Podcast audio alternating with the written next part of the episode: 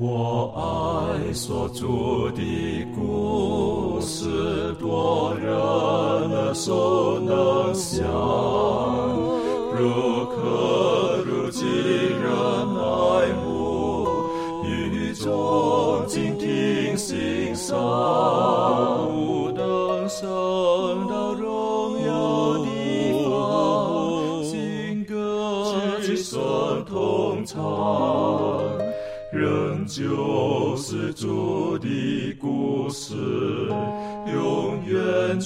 讲不完。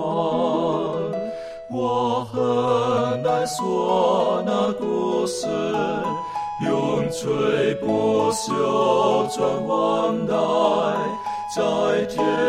仍然的诉说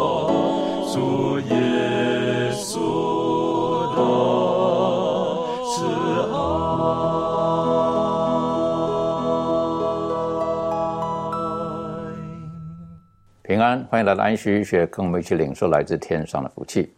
今天我们进入到我们这一季度学习的第八课。还记得上一次我们特别提到了上帝跟亚伯拉罕立约，然后又给他留了一个记号，以割礼作为记号。那我们也晓得，在那个之后，上帝就照着他与亚伯拉罕的立约，他的妻子在九十九岁的时候就怀孕。然后呢，就生了他们的独生子，真正从他血统，呃，应该是说上帝所说的这一位是从他的妻子，真正的妻子出来的这个儿子，叫以撒。那今天呢，我们继续从创世纪的第二十二章，我们看上帝是如何坚定他与亚伯拉罕所立约的这个应许。在进入今天的学习之前，我们还是恳求圣灵保惠师。真理的圣灵亲自教导我们，我们一起低头，我们请利伦带领我们做开始的祷告。慈悲爱我们在天上的父，我们先向你献上感恩，感谢你赐下诸多的恩典给我们，使我们在地上的日子也能够享受诸多的福气。我们也在这里向你献上感恩，因为你赐下圣经给我们，使我们能够透过你的话语来认识你。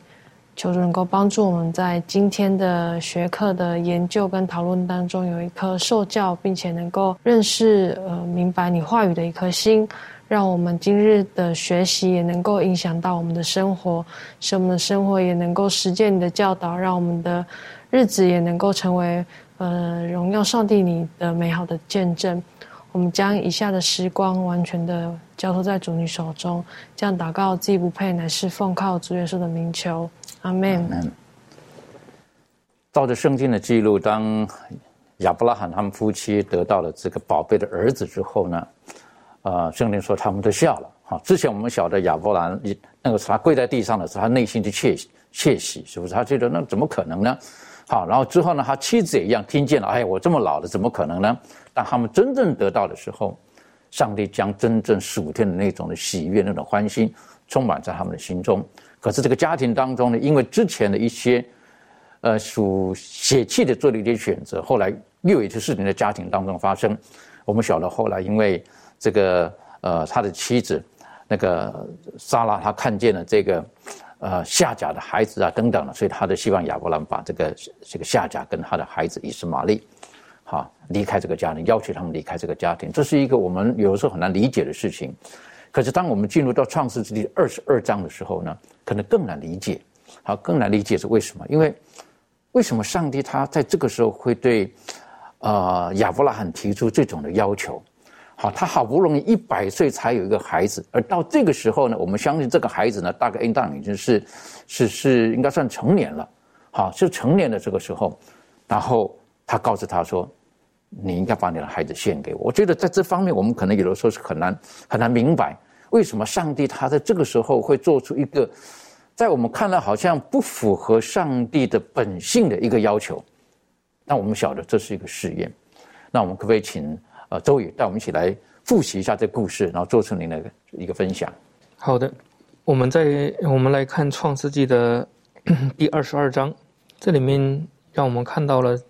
就是上帝借着让亚伯拉罕将他的独生子，就是这个。呃，以撒要献在这个作为翻祭，献在上帝的面前。借着这样的事情呢，呃，来看上呃亚伯拉罕对上帝的信心。也说在这里面，我们已经看到，嗯，也说他并没有将这所有的事情跟他的仆人以及跟他的儿子讲到底怎么样回事。但是呢，从从这里面我们能看出来，上帝在使亚伯拉罕得到以撒以后呢，差不多安静了，差不多有十七年呃之久，一直都没有跟他讲话。那么这个时候，以撒呢也长大了，差不多二十岁左右，也说是一个身强力壮的一个呃年轻人。嗯，那么亚伯拉罕已经是迈入了年迈，在这里面让我们看到了，上帝借着这一次与他讲话呢，有的解经家已经算出来，他说这次已经是上帝第八次与他讲话了，说明上帝与他真的是一个很好的朋友，也是在圣经当中。嗯，很少能记述上帝与一个人能不断的讲话讲了这么久，可见上帝在拣选亚伯亚伯拉罕的时候，嗯，那么也同时对于亚伯拉罕做了很多的指导。有有人会这样分析，就是说亚伯拉罕在前面所表现出来的，并不能让我们看到他作为可以作为信心之父，因为每一次呃。当表现很好的时候，最后他又有一些软弱的事件发生，所以上帝最后又又借着这件事情对他来了一个试验。有的在圣经当中也有类似的经文，我们可以看一下《生命记》的第八章第二节。这里说到，你也要纪念耶和华你的上帝在旷野引导你这四十年，呃，是要苦练你、试验你，要知道你内心如何，嗯，肯守他的诫命不肯。也说在这里面，让我们看到上帝也借着这个呃一些试炼，呃，看以色列人对于上帝的心意如何。有的时候，上帝虽然给了人类有一个自由的意意志，有自由的选择权，是否愿意顺服上帝？但是上帝也要看，嗯，那么他的顺服到底是呃发自内心的，还是只是口头上的？是否在顺境的时候是顺服的，那么逆境的时候又是如何？所以说也也会有这样的事情。我们再来看一下出埃及的第二十章十八到第二十节，这里说到。众百姓见雷轰、闪电、脚声，山上冒烟，就都发颤，远远的站立，对摩西说：“求你和我们说话，我们必听；不要上帝和我们说话，恐怕我们死亡。”摩西对百姓说：“不要惧怕，因为上帝降临是要试验你们，叫你们时常敬畏他，不致犯罪。”所以说，在这里面，让我们看到，上帝有的时候会借着一些事事情去试验人的时候，也是对人的一种警戒。也是对人有一个帮助，让他们可以紧紧的跟随着上帝。当他们降服在上帝里面的时候，必能看见上帝的赐福，同时也能看出这些人对于上帝的慈爱以及引领做出怎样的一个回应。那么在这里呢，上帝最后的差不多，这次也是上帝对亚伯拉罕的最后的一个试验啊和引领。那么就告诉他，你要带上你的儿子。在这里面有一个词很有意思，就是说独生子。你的儿子，也是在上帝的眼中看。亚伯拉罕的孩子，不论是以斯玛利也好，或者说他曾经也想过让他的仆人呃代替，是不是说我没有孩子，是不是我的仆人可以代替等等？在这里我们就可以清楚的看到上帝的引领和应许，就是给他这个借着以撒而来的。但是这里面他与这个以斯玛利的称呼相对比的时候，我们发现一个很有意思的地方，就是说称以撒呢为独生子，称这个以斯玛利呢就是说使女的儿子。并没有说，呃，以斯玛利是你的儿子，可以，嗯，就是说，就是我应许的那位，但并不是这样。所以说，在这里面，我们也可以看到另外一个情形，就是说，在当地有这样的风俗，是借着人或者说婴孩等等，然后作为献祭，然后献给他自己的神。所以说，在这里面，我们看到上帝在引领亚伯拉罕的时候，那么萨亚伯拉罕并没有反抗，也没有做出怎样的的一个动作。所以说，有可能。这个作者在这里分析说，有可能是他认为上帝会借着别的方法可以改变这个结果，因为眼看着上帝的应许会借着这个以撒要完成，借着他子孙后代成为像海边的沙、天上星那样多的时候，这个希望马上又要破灭了。唯一的独生子要出生，呃，已经出生了，现在年壮了，然后但是呢，上帝又要收回去了。所以说在这里面。我们看到也是对亚伯拉罕的一个信心，但是呢，我们可以在圣经当中看到，当亚伯拉罕让他的两个仆人在那里等他的时候，这里面，这里面有有一句话非常有意思，他他就说，呃，第五节，呃，对他的仆人说：“你们在和驴在此等候，我与童子往那里去拜一拜，就回到你们这里来。”也是在这里面显造出他有一种信心，就是说告诉他，虽然我去，但是我我一定会回来。你说在这里面也能看到亚伯拉罕的信心也是不断的坚定，虽然他不知道上帝如何要改变这个结果，如何的去行一个神迹或者怎样，但是在亚伯拉罕的心里呢，就是说，几乎不然，有可能上帝会让他复活等等的这样的事情，所以说在此也看出他有他有一个信心，所以说，呃，圣经的的信心不是在于我们。为上帝奉献以及为他的牺牲的能力，也就是说，上帝要看我们对于上帝的信心，并不是我们做了什么。并不是说我们的奉献啊、财物、金钱等等，或者说我们为上帝付出，在他的圣功上付出多少，这并不是上帝想要看到我们这样的。呃，也说上帝认为的信心并不是这样的。所以说，呃，上帝要看我们的，就是说在于我们相信他和接受他的恩典的能力，同时明白我们是有多么的不配。也说。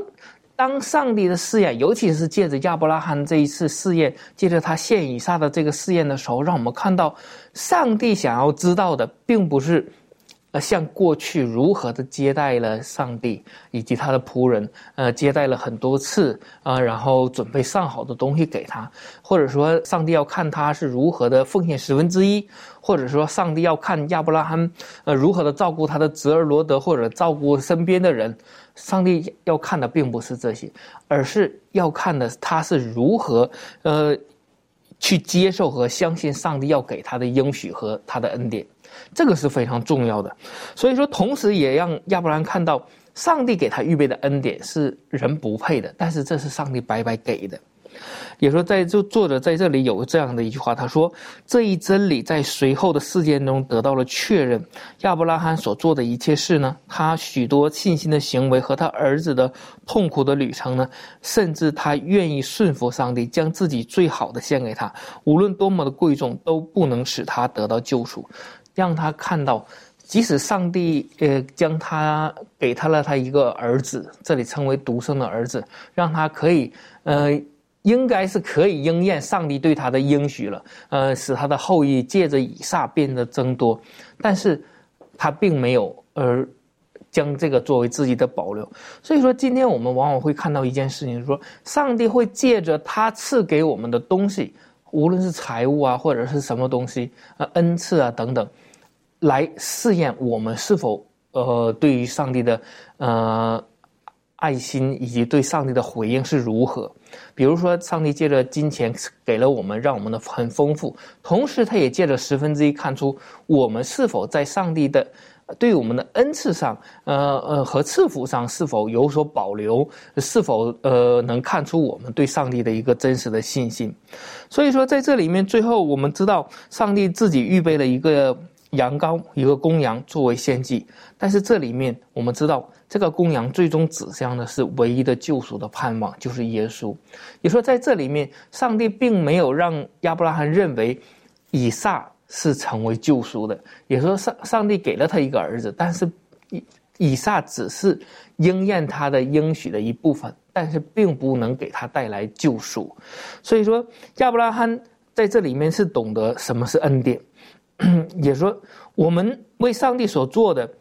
并不是说我们为上帝做了什么才能救赎我们，我们为上帝奉献了什么才能救赎我们，乃是上帝是为了我们成就了什么。也说，虽然说上帝非常大的恩典，接着他的这几十年，让他不断的熬练，呃，一直听的那个应许非常好，但是一直得不到那个应许的时候，那么上帝呢，最后给了他一个儿子，让他有了盼望，但是。让让上帝要让亚伯拉罕知道的是，这个盼望并不是能救赎你的，只是应验上帝要给你的一个非常大的一个赐福而已。所以说，亚伯拉罕在这里面给给了我们一个榜样，就是说，当我们蒙召为上帝服务的时候，呃，亚伯拉罕的行为是非常有力的体现到了这一点，让我们知道上帝的赐福。只是他的赐福，但是上帝的赐福不是能带来救赎，能给我们带来救赎的只有耶稣基督。的确哈，我想在这个地方，呃，上帝跟亚伯兰这种几次的对话当中，然后在最后这一次的试验当中，我我个人觉得，上帝的指示是十分的明清楚明显的。当然，有的人会觉得说，嗯，上帝不是预知未来，他什么都知道吗？为什么在这个叫试验亚伯拉罕？好，这个这个，难道还不知道亚伯拉罕对他的信心如何吗？上帝不是无所不知的吗？其实上帝什么都知道。我个人觉得，这个试验的过程当中，得到最大的造就的，是亚伯拉罕本身自己。很多时候，在记得耶稣基督对他的门徒说过一句话：“你们的心如何，你们自己不知道。”而过去，我认为亚伯拉罕他在过去的很多的例子当中，事实上他一直一直很没有信心的。对不对？我老了怎么可能生这个呢？你得从他以前很多的行为，但在这个时候，耶和华上帝他要让他知道，让亚伯拉罕知道，什么才是真正的信心。所以到这个时候，亚伯拉罕可能他已经人生走到这个地方，看到以撒的时候，带着以撒到摩利亚山去的时候，我们晓得他的信心不一样了。可是上帝要让他知道他自己现在的信心的叫做温度计在什么地方。那第二点呢？我个人觉得是，当他经验了这一切之后呢？他会很深刻的知道，知道什么属灵的含义在哪里，神是如何的救赎人类，你自己的孩子你要要牺牲你的心情是如何，好，那我认为他可能要亚伯拉罕体验这一刻，那亚伯拉罕就可以跟他的后代讲，哦，差一点点如何如何哈，我们不知道哈，他有没有机会再跟这个以撒的后代啦，跟他就是讲这个事情，甚至跟以撒讲这个，但是刚才这个周也带我们一起思考的就是。亚伯拉罕在过程当中，他很有信心，所以他的仆人讲着：“我去了，我就要回来。我带着童子去，会再回来。”那如果我们知道原文的话呢，他这里一直用的是复数，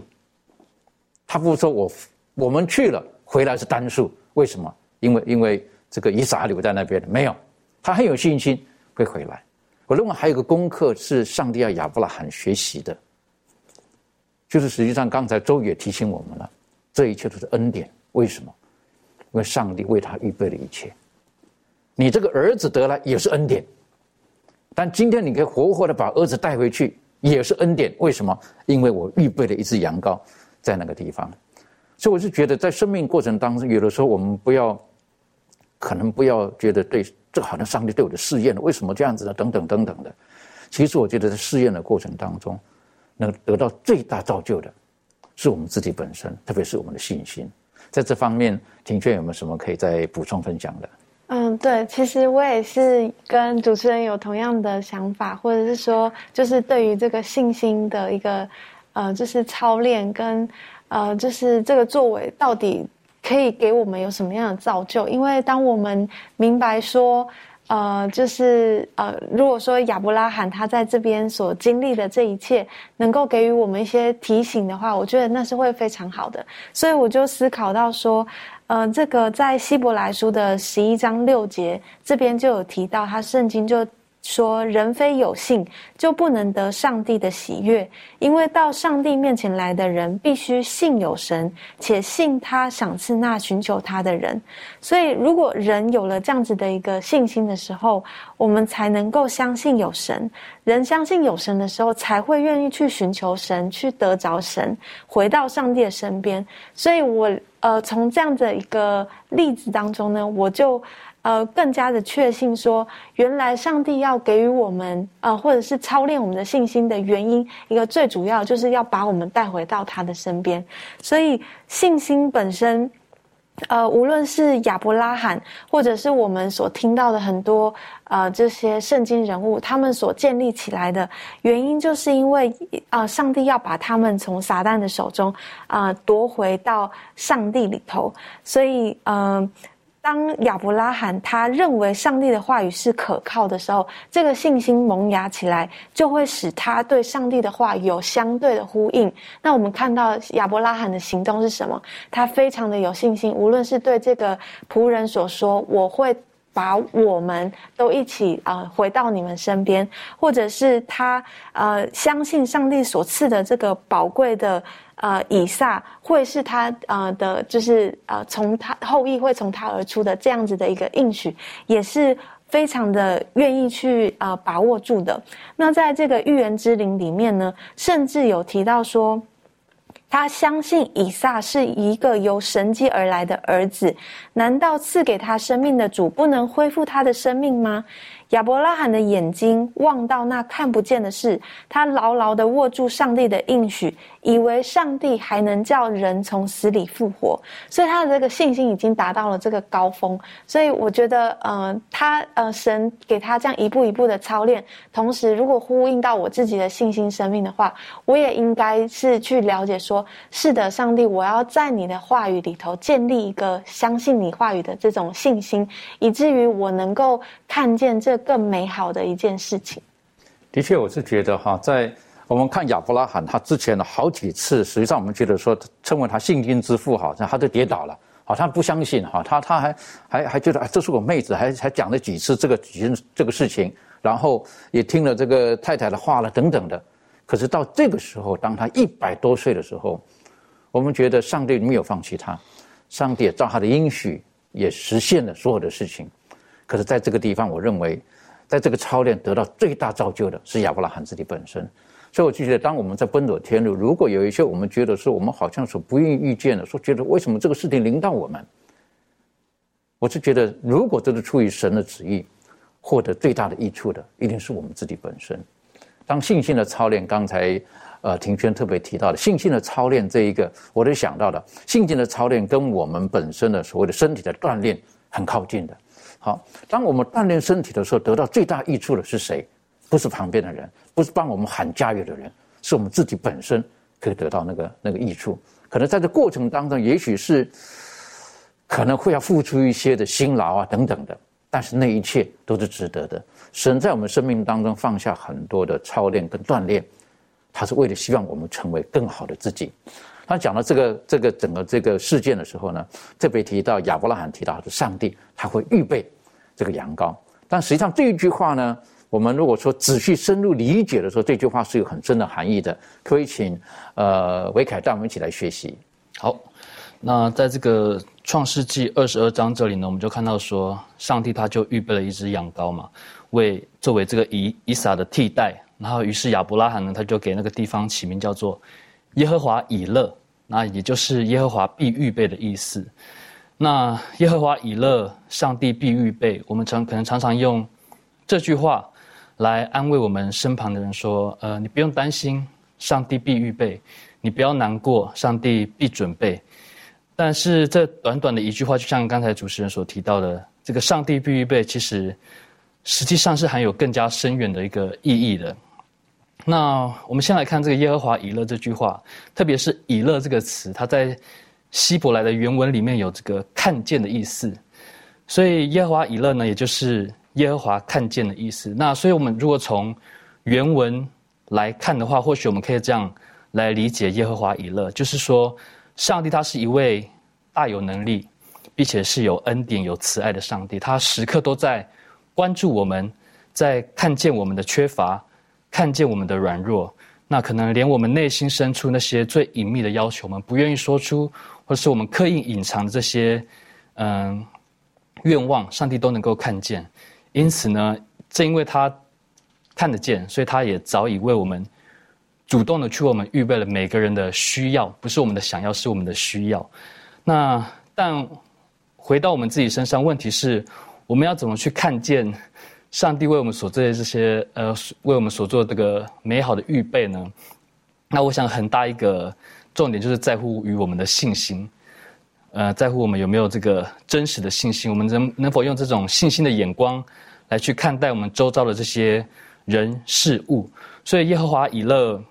除了显示上帝的他的大能以及对我们的慈爱之外，也是对我们自己本身信心的一个检视。那我想，当我们对于上帝有正确的认识，呃，当我们越认识他，我们对他的信心会。越来越多，因此呢，当我们面对各样的事情的时候，特别是遇到我们生命中的难题的时候，我们会知道说，上帝他会看见我们的需要，他也早已主动的为我们预备。而当我们寻求他的时候，当我们顺服在他的旨意下的时候，我想我们是能够看见上帝为我们所做的这个奇妙预备。那回过头来，这个亚伯拉罕，他也是这样子的。当他听到上帝的吩咐的时候，他的心里是肯定是痛苦万分的。那怀师母就形容到说，如果以撒是因为意外或是疾病而死亡的话，那已足以让亚伯拉罕的心碎肠断。更何况他现在是要奉命要亲手取了这个以撒的性命，那这对亚伯拉罕来说是一件生命中非常可怕，而且似乎不可能发生的事。那如果我们把这件事放在自己的身上的话，哇，那肯定是生命当中最大最大的一个，呃，无论是实际上的考验，还是我们属灵生命上的这个考验。但是呢，我们知道亚伯拉罕刚才都有提到，这个他相信上帝的话。他相信说，上帝曾经对他所说的应许，他不知道上帝到底要怎么做，可是他认识上帝是怎样的一位上帝，他是有大能的，他是有慈爱的，他所吩咐的一切事都是公义的，所以呢，他也就相信上帝的应许必定会实现，所以亚伯拉罕他就顺服在上帝的旨意下，带着以撒上了山，然后准备献为燔祭。那当这个以撒问说：“哎？”爸爸，这个要献的燔祭在哪里的时候，哇，这个亚伯拉罕可能心中非常的挣扎痛苦，可是他还是很有信心的说出了上帝必自己做，必自己预备做这个燔祭的羊羔。那就在亚伯拉罕他可能拿起刀，可能手起就要刀就要落下的时候呢，我们知道有天使出现阻止了他。接着他又看见有一只公羊，两脚卡在树丛中，于是亚伯拉罕呢，他又取了这只公羊献为燔祭。代替他的儿子，那我们知道说亚伯拉罕他信心跟顺服的表现，使他看见了上帝的预备。那最后最后这个耶和华以勒呢，也是关乎得救的事情。那刚才这个周宇弟兄也有谈到了，呃，是预指那位将要呃诞生下来拯救我们的这个弥赛亚。那我们知道上帝他早已看见人类的需要，看到这个世界因为罪恶的缘故。而败坏沉沦，也看到说人类因为罪恶的缘故，呃，受苦受难，而他早已制定好了这个救赎计划。那上帝为亚伯拉罕预备了公羊作为燔祭献上，那为了人类的罪呢，上帝则是预备了自己的爱子作为羔羊，悬挂在石架上，流血舍命，为我们世人完成了这个赎罪的功劳，那使我们有这种永生的盼望。那上帝呢，他也早已为我们预备了美好的天家。那要在将来呢，要接凡相信他的人到那里去，那与主共享荣耀。的确好，上帝的预备是远远超过我们所理解的。所以，如果我们从原文的字义来看的时候呢，我们中文翻译说上帝这里所提到的哈，就是说在哪里呢？他说上帝必自己预备做燔祭的羊羔。好，那有人讲到上帝会预备，实际上更深入的去理解这个字字义的时候，就是说。上帝预备了他自己，成为那只羊羔，好，他预备了他自己成为那只羊羔，那我们就了解这个，像刚刚之前都有提过的，这个就预示着耶稣基督有一天他要走上这个道路，在这个时候，像先让亚伯拉罕他体验到这一点，上帝的牺牲是何等的大，唯一的独生子，那后来我们晓得耶稣基督也在十字架上为我们成就了救赎。这个预表，我觉得是非常非常有丰富的含义在里面的。满足还有没有什么可以补充的？好，我们来看两段经文。第一段经文呢，是在这个约翰福音的第一章第一到第三节。这里说：“太初有道，道与上帝同在，道就是上帝。这道太初与上帝同在，万物是借着他造的，凡被造的，没有一样不是借着他造的。”那第二段经文是在罗马书的第五章第六到第八节。这里说，因我们还软弱的时候，基督就按所定的日期为罪人死，为一人死是少有的，为人人死或者有敢做的，唯有基督在我们还做罪人的时候为我们死。上帝的爱在此向我们显明了。那我们呃，刚刚特别讲到，在古时候呢，这个亚伯拉罕他在摩利亚山上的时候呢，他曾听他的儿子以撒问他说：“父亲呢，翻祭的羔羊羊羔在哪里呢？”父亲回答说：“我儿，上帝必自己预备做翻祭的羊羔。”那在那个时候呢，我们看到亚伯拉罕他就已经看出上帝他所要预备代替以撒的这种公山羊，就是那要为世人啊知罪而死的救主的一个预表。那圣灵呢，借着以赛亚也沿用这个比喻来预言救主，说他像羊羔被牵到宰杀之地，耶和华使我们众人的罪孽都归在他身上。只是在当时呢，这个以色列的百姓呢，他们不明白这样的一个教训。那在当中呢，有很多人就把这个看作这个献祭的这个祭物呢，是用来讨好啊，是个神明的一个礼物。那上帝呢，他确实要教导他们一个原理啊，一个真理，就是说，那使他们与他和好的礼物呢，是出于上帝自己的爱啊。在摩利亚山上，在十字架之前很久啊，献祭的公羊啊，两脚扣在这个稠密的小树中。这个呢是指向耶稣他自己。那正如亚伯拉罕他在后来他所解释的，在这个创世纪二十二章第十四节说的，他说在耶和华的山上所显现的。那在先祖与先知的第一百五十四页这边呢，就特别讲到，他说上帝呢吩咐亚伯拉罕啊宰杀他自己的儿子啊，其实呢不只是要试验他的信心而已，还要把这个福音的现实呢印刻在他的心上。在那可怕的试炼的黑暗日子当中呢，上帝让他忍受痛苦，啊，使他从自己的经验上呢，多少可以体会到一些无穷的上帝为救赎人类所付出的一个伟大的牺牲。那在预言之灵的这个书上，他特别讲到，他说，上帝一千多年来对他选民特别眷顾和保护的历史，这时呢，全展开在耶稣面前，那里有魔力。摩利亚山，那由应许而生的儿子，曾在该处被捆绑在坛上，成了一个不抵抗的牺牲，作为上帝圣子被献的表号。在那里，上帝与有信心之人的父坚定了赐福的约，就是弥赛亚降生的光荣应许。在那里有献祭的火焰，从爱尔兰的河场上升到天庭，阻挡了行毁灭的天使的刀。这就是救主牺牲为罪。人做中保的一个适当的表号，的确，所以这刚才满子带我们思考的就是，其实在这过程当中，让我们可以理解到，上帝实际上在在这个呃耶稣基督在十字架上的时候，上帝他自己本身的经验了很多的苦难，就像亚伯兰、亚伯拉罕在这个时候一样，献儿子的他内心当中很多的煎熬。实际上，我们理解，当耶稣基督背负全人类的罪在十字架上的时候，其实不是耶稣受苦而已。上帝他本身也是很痛苦的，为什么？因为他不愿意跟他一直在一起的，我们称为叫儿子了，好，是不是？然后在这个时候，因为背负人类的罪而牺牲了，而失去他的生命了。我在想，这对我们来讲，呃，这是一个很大的一个学习的功课。好，在这个过程当中，上帝不是他没有感觉的，上帝是满满的感觉。他因为我们人类的苦难，上帝跟我们一起。走过的这一段路，这方面利润有没有什么可以再补充分享的？好，那我想我们就再次再从这个亚伯拉罕跟以撒的这件事情上，来透过他们两个人的角度来更加的去感受到这个上帝跟这个耶稣基督的这个对我们的这个爱。那其实就像之前都有分享到这个亚伯拉罕嘛，我们知道他将听到面对着要将他这个唯一这个一个。这个家中的这个亮光，这个他晚年的这个安慰呢，要献上作为反击的时候，我想是非常痛苦万分的。我尤其是他这个儿子，就是要承受这个应许之福的这个承受者。那如果如果我们就这样想，如果说我们呃父母就是可能因为孩子遭遇到意外，或者是生大病的时候，都可以。都足以让他们心碎，那更何况说这个亚伯拉罕他是要亲手去要流他儿子的这个血的这个情况。那作为我们从以撒以撒的这个呃角度来看呢，嗯，他作为一个受尽疼爱的这个儿的这个儿子呢，他听到他的父亲居然说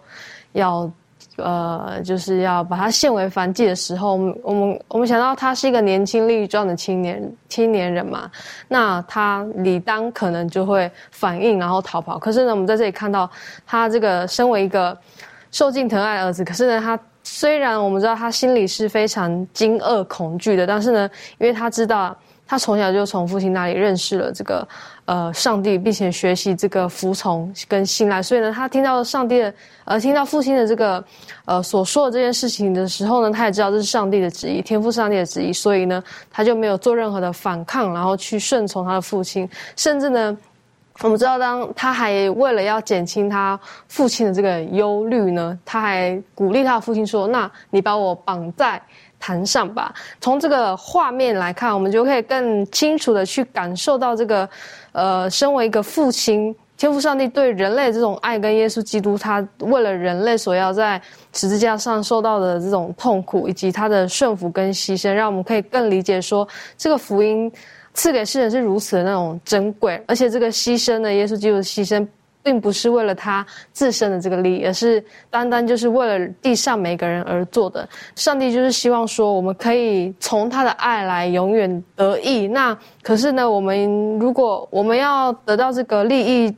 是全看我们自己。因为呢，如果说我们想要在上帝的爱里，就要有所行动，不单单只是。呃，思想说我们想要得到这个爱，我们必须采取这种具体的行动来回应他的爱。那我们知道说，真正的爱，呃，除了会促使我们表达，呃，我们的感情，但是呢，不仅只是在口头上说出来，就跟信心一样，会把这个爱呢，很具体的用行动来证明，然后明确说，呃，就是说。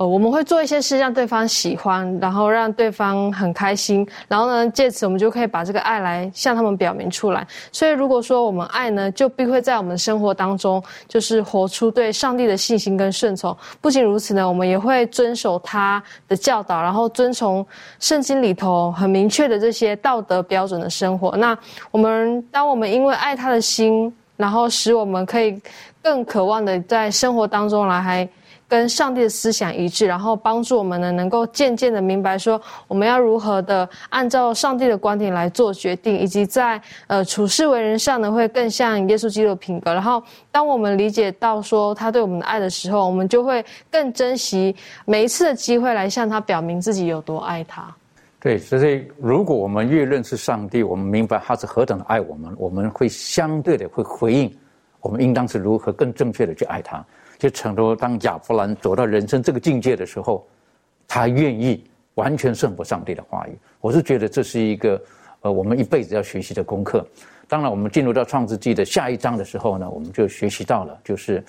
呃比较不幸的事情哈，在这个时候呢，这个撒拉哈他就过世了。而圣灵说到他是一百二十七岁，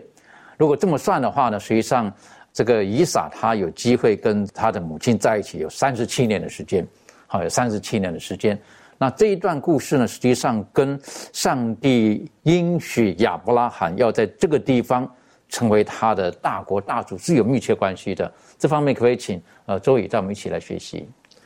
好的，我们来看一下这个创世纪的二十三章，在这里面记述了萨拉的去世。其实我们可以看到，圣经当中很少有记述一个女人的一个年龄，在这里可以看到。萨拉在这个亚伯拉罕的这个故事当中起到了非常重要的一个一个地位，所以说在这里面，让我们看到，呃，萨拉他的这个故事紧接着前面呢，就是这个呃亚伯拉罕献以撒的这个故事后面，所以说这个作者呢在这里面，他就认为这个萨拉的死呢，也是因为这个上帝的试验呢而受了影响。所以说，在这里面呢，就会接下来记述的就是她的去世。也说，莎拉她所发生的这一系列的事情呢，也让我们看到，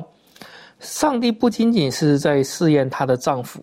看他的信心如何，同时他这个作为妻子的，也是一同被上帝试验，看看他对于上帝的信心以及对这个家庭的影响是如何。其实我们可以通过过去的这个亚伯拉罕的呃历史，我们可以看到，好像亚伯拉罕从最后的这个献以撒的事情上看出他的信心的到达了一个巅峰。那么我们在回顾他的过去的历史的时候，就会发现，萨拉也是一样，不论是。在亚伯拉罕想要他萨拉成为他的妹子的时候，他也是同意的。比如说，上帝在这个，呃，说到他你将来会从你生一个孩子的时候，他就是生不出来孩子的时候，他就想到一个方法，就是哦，我的使女给你，是不是？呃，按照当地的风俗，他的孩子也算在我的下名下。那么同时，萨拉也是呃受了这样的一个考验。因为我们也看出，好像他的信心也是稍微有一点不足，最终。使他已经绝育了，不能再生育的时候，最后上帝给了他一个孩子的那一刻，他也真正的像亚伯拉罕一样，感受到这种恩典的时候，才渐渐的将真正的信心放在上帝的面前。所以说，呃，莎拉的一生也是不断的改变。不断的与上帝建立关系，信心也不断成长的。所以说，在这里面我们可以看到这件事情也是很重要的。然而，我们看二十三章的时候，在大部分的篇幅都集中在于他的死后，以及他的埋葬，以及解决他墓地的问题上。所以说，在这里面让我们看到，那么这一章的焦点很有可能是集中在这一部分。所以说，让我们看到了这一章。重点不单单在于他的死亡，同时也强调了他与应许之地的一个关系，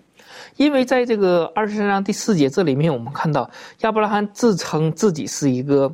外人。他不是当地的迦南人，因为他是呃希伯来人，就是从大河那边两河流域他迁徙过来的。当上帝呼召他的时候，是从那边过来的。那么同时他也讲到，他说我在这里是一个寄居的，连一块地都没有。虽然他与当地的人的关系是非常好的，不论是他救过当地的一些王啊，呃，尤其他侄儿罗德的事件上，但是从这里我们也可以看到，在亚伯拉罕看自己的身份的时候，认为自己是一个寄居的。好像离呃上帝的应许还蛮遥远的。虽然几次上帝告诉他：“你你你起来，你观看东西南北，你观看这些，我都要赐给你。”但是，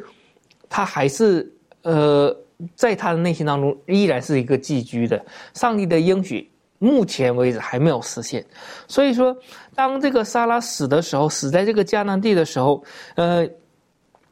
所以说，也强调了一个问题，就是撒拉的死根植于上帝对这块地的一个应许。所以说，呃呃，作者在这里头说，撒拉是亚伯拉罕家族当中第一个死去的，并且被埋葬在这个应许之地的人。所以说，在这个时候，我们可以看到亚伯拉罕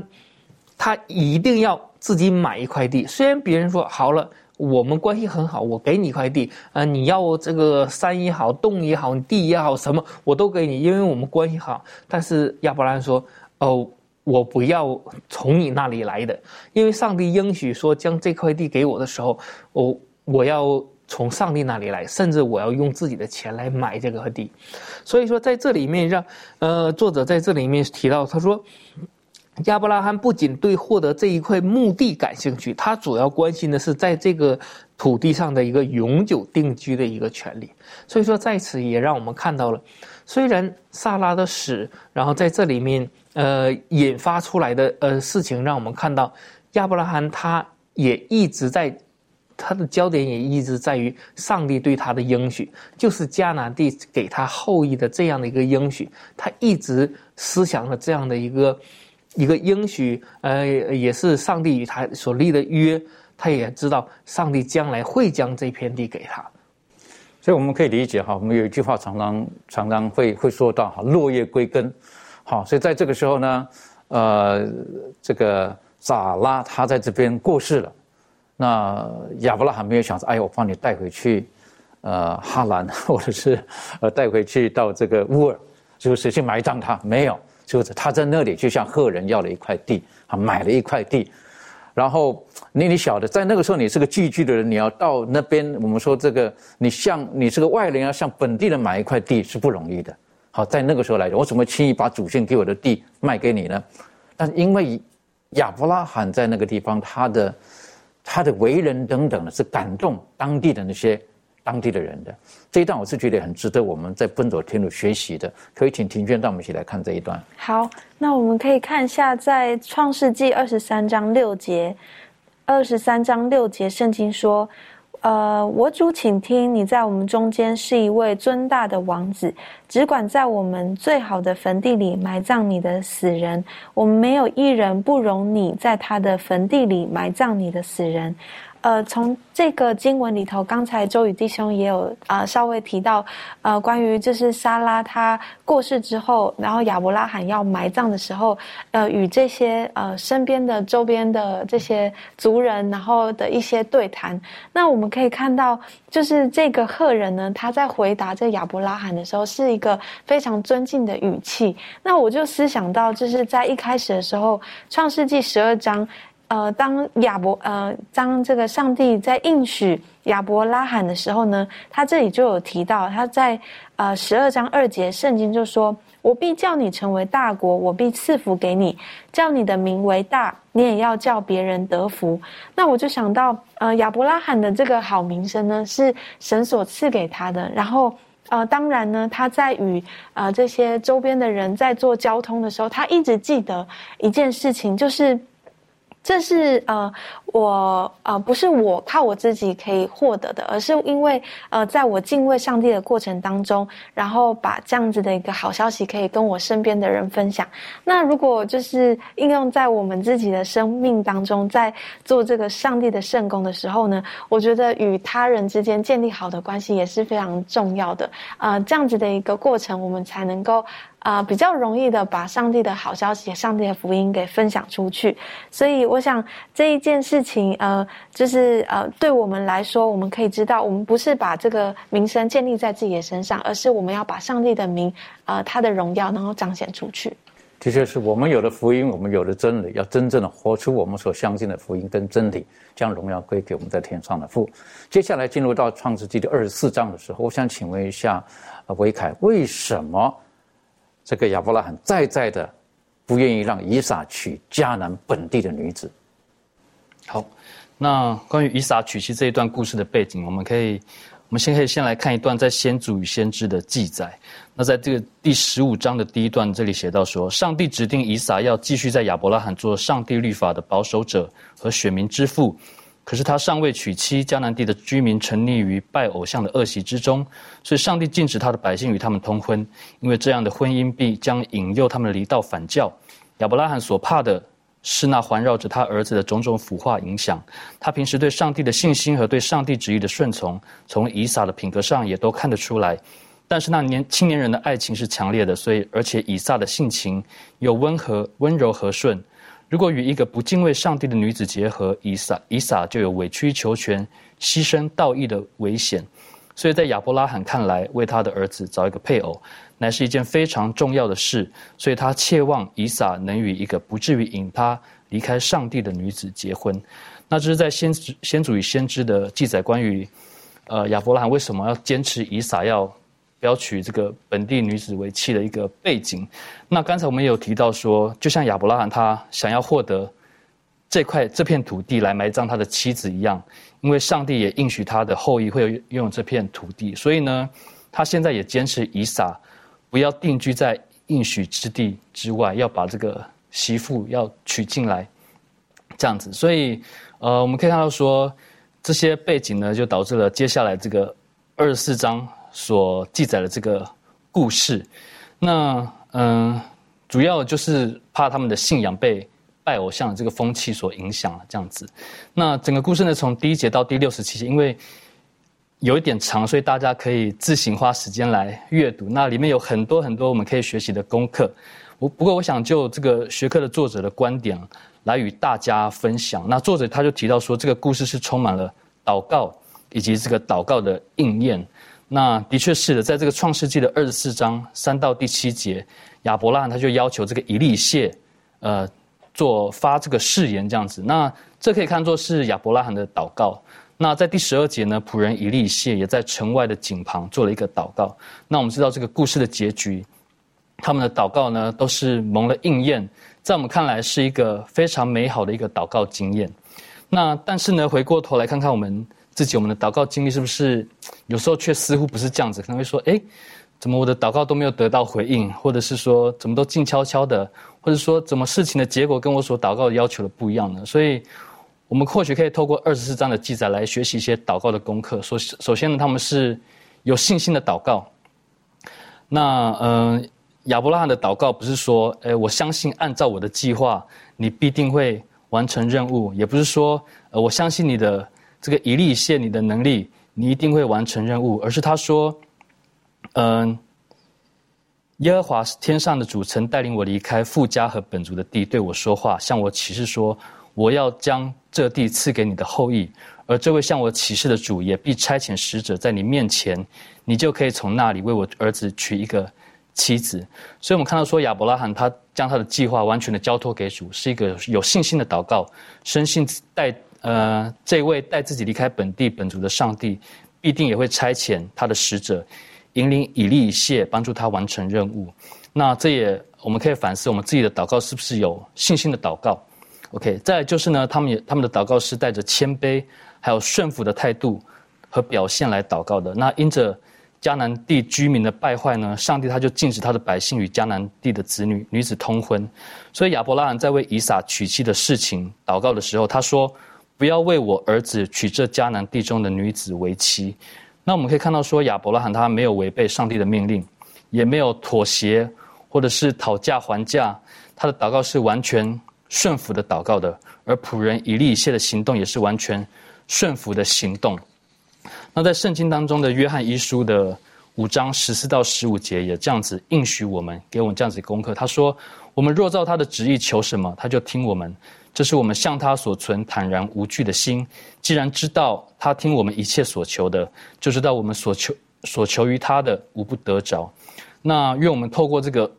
二十四章里面，无论是亚伯拉罕的祷告，还是以利谢的祷告。”一同来学习这种以信心来到上帝面前，并且以谦卑还有顺服的态度及表现来向上帝祷告。相信这位天地的主呢，叫人得益处的上帝，必定会为我们安排最美好的道路，就好像他为以撒所安排的婚姻一样。的确哈，在这婚姻当中，我是觉得，呃，再一次呈现亚伯拉罕的信心。好，虽然不晓得是什么，可是他相信上帝会预备，而且上帝一定会为他的儿子预备一位。好，那我们晓得二十四章，如果有机会，我们可以好好的学习二十四章，这是很丰富的一个一个一一个经验，一个学习在这个里面。特别亚伯拉罕也说到了，我们不晓得女子的婚姻会如何，可是也不要勉强她。在这个地方，我们学习到上帝他透过亚伯拉罕告诉我们，尊重每一个人的自由选择权。上帝不会强压我们每个人自由选择权，可是圣灵会在我们心里面默默的工作着。我们很快的哈，我们因时间关系啊，我们来看一看哈，最后到亚伯拉罕他的最后。呃，我们晓得这个呃，后来这个撒来的过世，然后因为娶了妻子之后，撒那然后才以撒得了安慰，他妈妈，呃不在嘛。啊之后呢，我们晓得亚伯拉罕他又娶了，好又娶了。这一段有的时候我们会觉得怎么会是这个样子呢？可不可以请周宇带我们一起来来学习这一段圣经的这个特别的记录？好的，嗯。这这一段的记录呢，主要记记载了创世纪二十四章，从这个六十七节一直到这个呃二十五章的一到八节。这里面让我们看到了，嗯，虽然在这个亚伯拉罕年纪老迈的时候，呃，虽然说在呃在过去的这个经过亚伯拉罕献以撒这这样的事件之后，他的信心达到了一个巅峰，但是圣经。技术很有意思的就是，它不单单记述了人的成功，它也记述了人的一些，呃，失败，以及呃，上帝呃，并不是很认可的事情。但但同时，他也看到了上帝会接纳，虽然你做了上帝不认可的事情，上帝会依然会接纳。呃，虽然。呃，他们亚伯拉罕这样做的后果还是有一些影响的，但是上帝还是依然接纳每一个人的。所以说，在这里面让我们看到，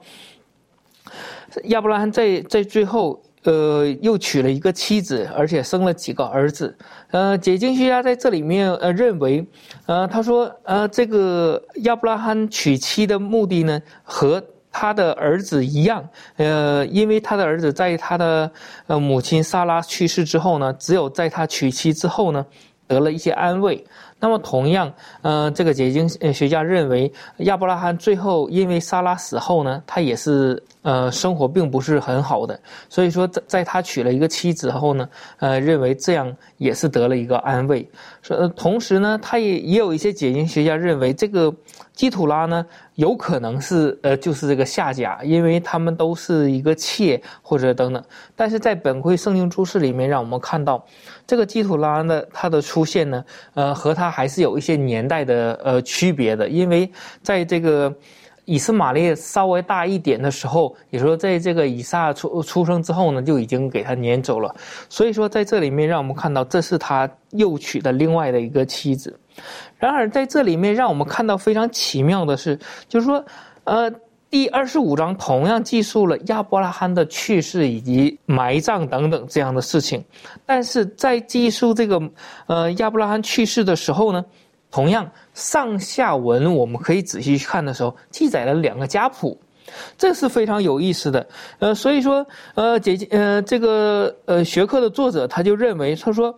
当上帝有这样的一个记载的时候呢，证明上帝的一个赐福以及对于他的应许的一个应验。第一个呢，就是说，呃，对于亚伯拉罕的呃应许，将来你的会成为多国之父。最后我们知道，呃，以斯玛呃以斯玛利的后代呀，以撒的后代呀，都形成了一些比较大的民族和国家，并且呢，他还有另外一个应许，就是亚伯拉罕将来会呃寿高年迈，也说要享受很大的一个寿数，所以说也看到这里面记述亚伯拉罕他的一生年日是一百七十五岁，所以说，呃也同时也应验了上帝对对于他的年龄的这部分的一个赐福。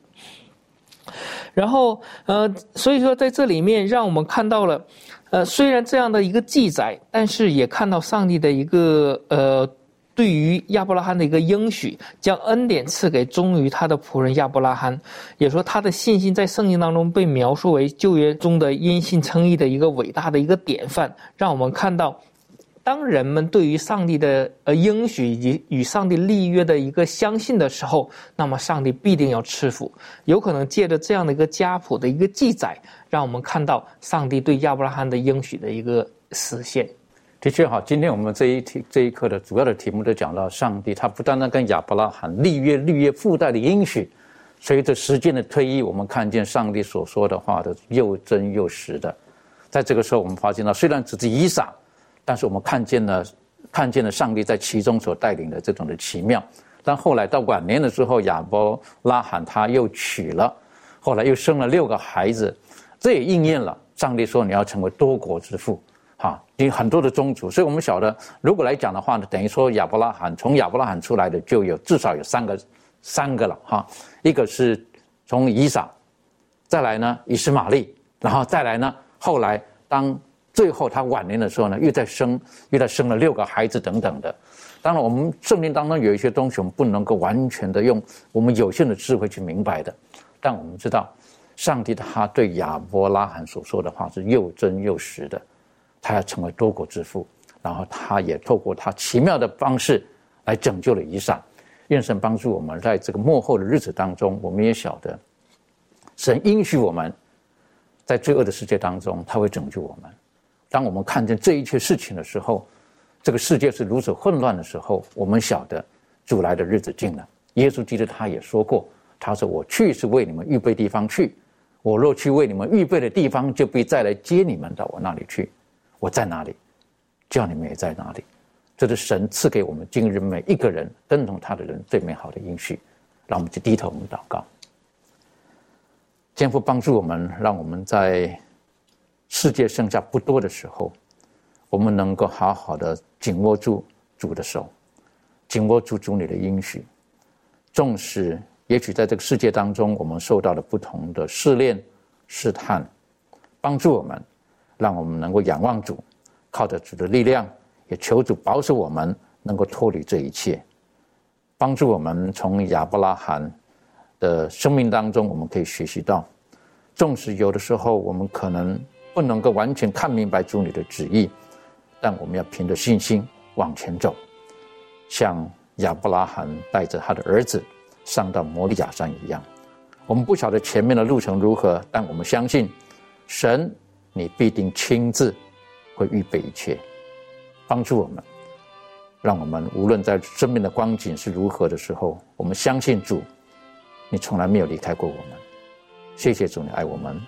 祷告是奉靠耶稣基督的名求，阿门。